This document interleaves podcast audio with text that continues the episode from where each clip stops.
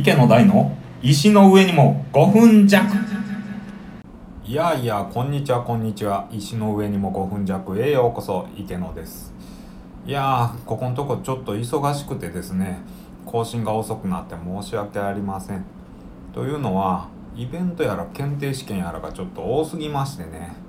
あのスケジュールが空いてると埋めないと気が済まないというかなんというかまあほとんど病気ですよね。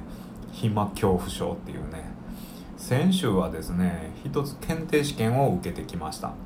何かというとお好み焼き検定上級の試験。なんじゃそりゃですよね。初級は2年前に取ったんで今回ランクアップ目指そうかとね。何のって 何のランクアップっていうことね。もちろんお好み焼きの知識ですよ。これを持ってるとですねどうなんのっていう話ですけどうんどうなんのってこっちが知りたいんですけどお好み焼き屋に就職する時にあの検定の上級に合格してますってアピールできるかもしれませんねお好み焼き屋の方が逆に何その検定ってなるかもしれませんけど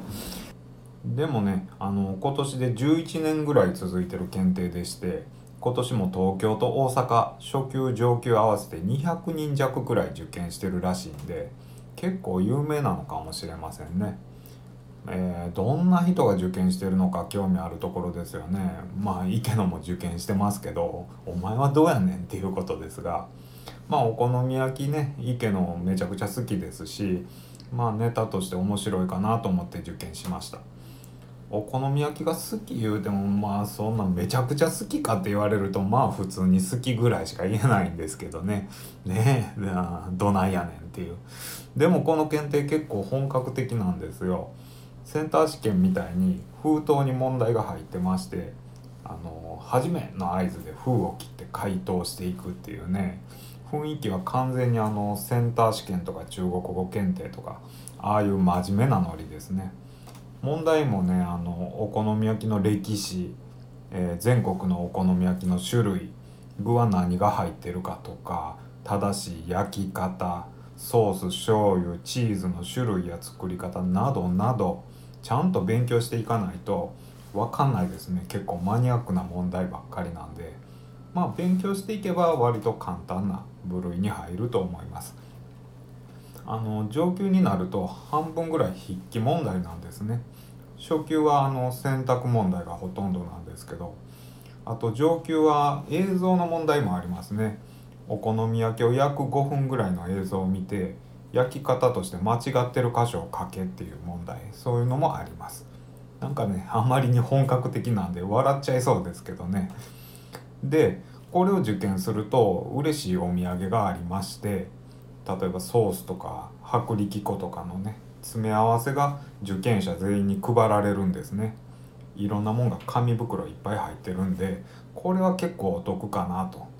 池野はもう半分これ目当てに受験したんですけど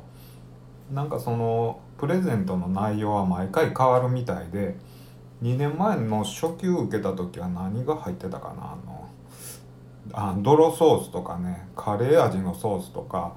なんか変わった味のソースがいろいろ入ってましたね。で今回はドレッシングとかチーズとかね激辛ケチャップも入ってましたね。まあいろいろいろいろ入ってますね。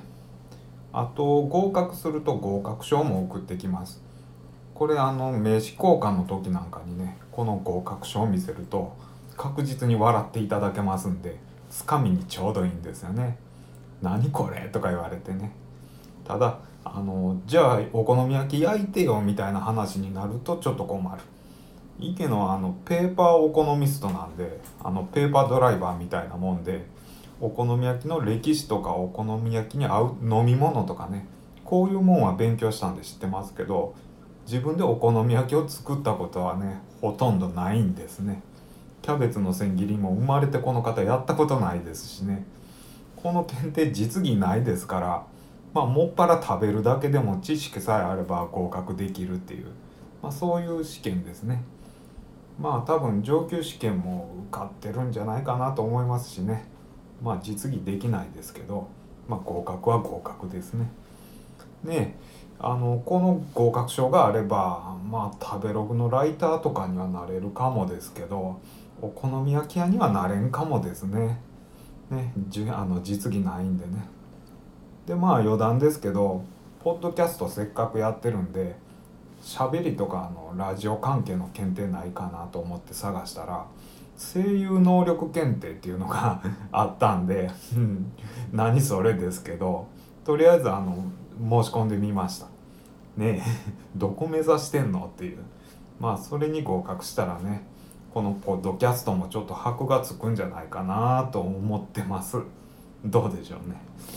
さて今日もお時間来てしまいました。